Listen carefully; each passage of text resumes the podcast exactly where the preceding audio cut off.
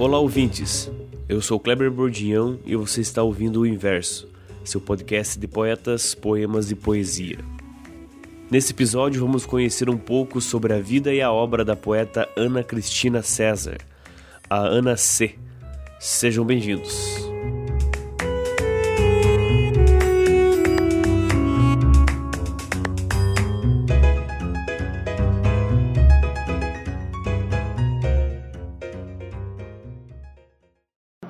Esse aqui chama Samba Canção. Tantos poemas que perdi, tantos que ouvi de graça pelo telefone. Tá aí, eu fiz tudo para você gostar. Fui mulher vulgar, meia bruxa, meia fera, vizinho modernista arranhado na garganta, malandra, vândala, talvez maquiavélica, e um dia emburrei-me, vali-me de mesuras, era uma estratégia. Fiz comércio, avara, embora um pouco burra, porque inteligente me punha logo rubra, ou ao contrário, cara pálida que desconhece o próprio cor-de-rosa. E tantas fiz, talvez querendo a glória, a outra cena à luz de spots. Talvez apenas teu carinho, mas tantas, tantas fiz.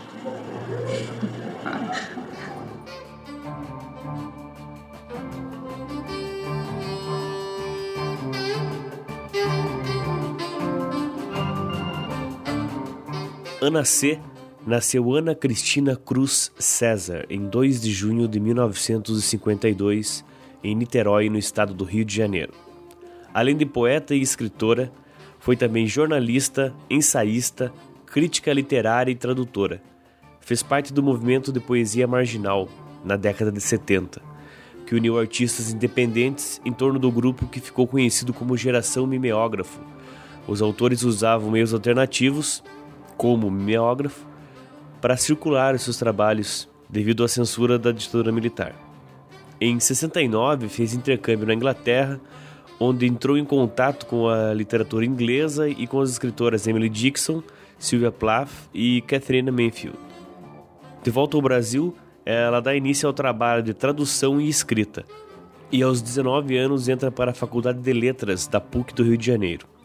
Durante a década de 70, publica poemas e textos em coletâneas, revistas e jornais à margem das grandes editoras.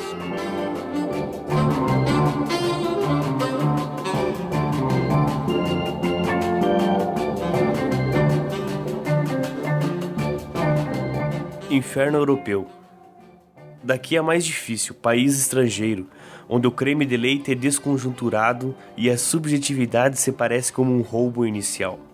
Recomenda cautela. Não sou personagem do seu livro e nem que você queira não me recorte o horizonte teórico da década passada. Os militantes sensuais passam a bola. Depressão legítima ou charme diante das mulheres inquietas, que só elas? Manifesto.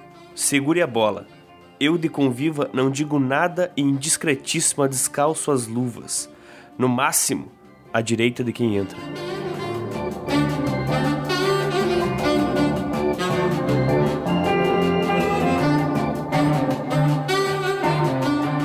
Noite Carioca. Diálogo de surdos. Não. Amistoso no frio. Atravanco na contramão. Suspiros no contrafluxo. Te apresento a mulher mais discreta do mundo. Essa que não tem nenhum segredo.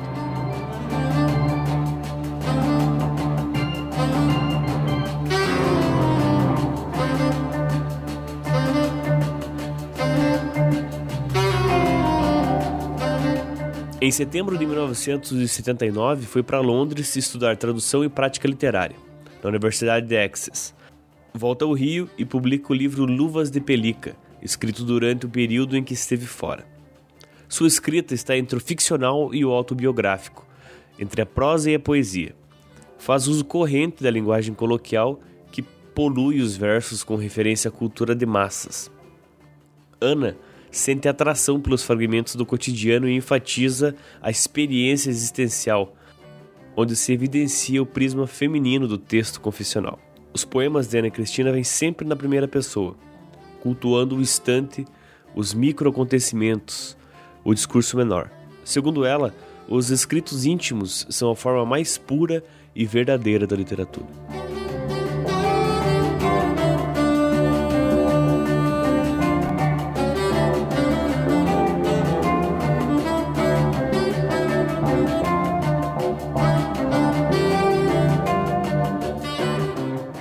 Mocidade independente.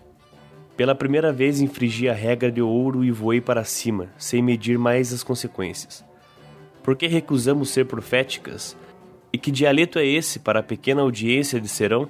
Voei para cima e agora coração. No carro, em fogo pelos ares, sem uma graça atravessando o estado de São Paulo de madrugada, por você e furiosa. É agora, nesta contramão.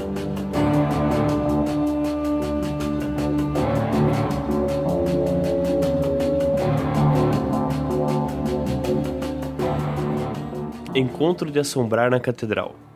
Frente a frente, derramando enfim todas as palavras, dizemos com os olhos do silêncio que não é mudez. E não toma medo desta alta compadecida passional, desta crueldade intensa de santa que te toma as duas mãos.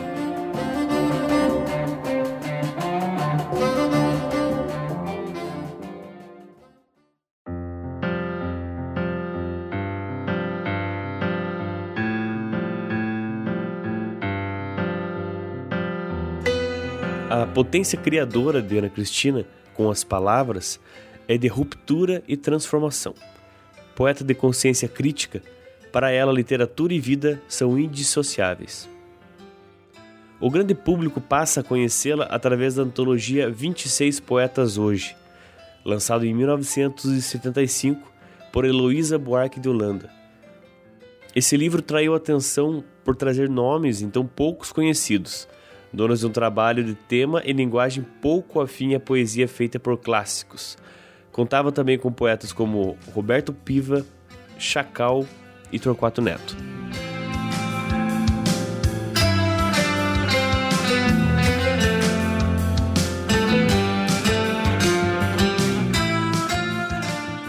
Vacilo da vocação. Precisaria trabalhar, afundar com você saudades loucas nesta arte ininterrupta de pintar.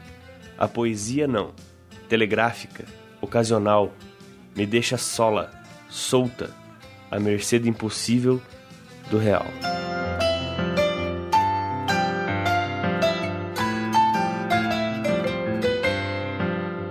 Minha boca também está seca, deste ar seco do Planalto.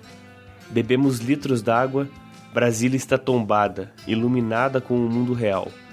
Pouso a mão no teu peito, mapa de navegação desta varanda. Hoje sou eu que estou me livrando da verdade.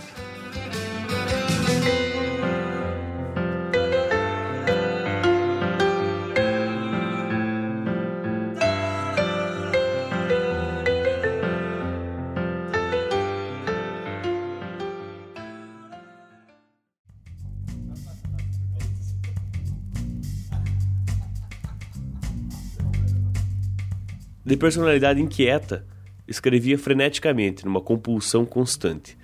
Sua poesia dolorosa e delicada escancara tudo para esconder o que importa, através dos jogos de palavra que ela conduz com tanta maestria.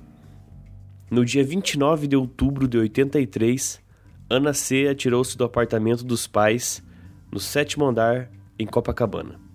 Morreu pouco depois de lançar Até os Pés, que reúne seus três primeiros livros, Cenas de Abril, de 79, Correspondência Completa, também do mesmo ano, que ironicamente trata-se apenas de uma longa carta, e Luvas de Pelica, de 1980.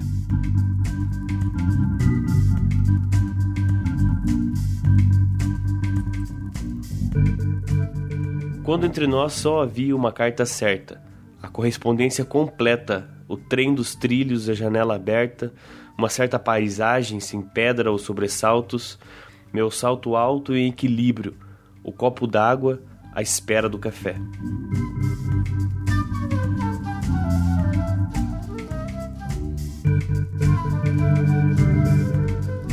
Recuperação da adolescência. É sempre mais difícil ancorar um navio no espaço.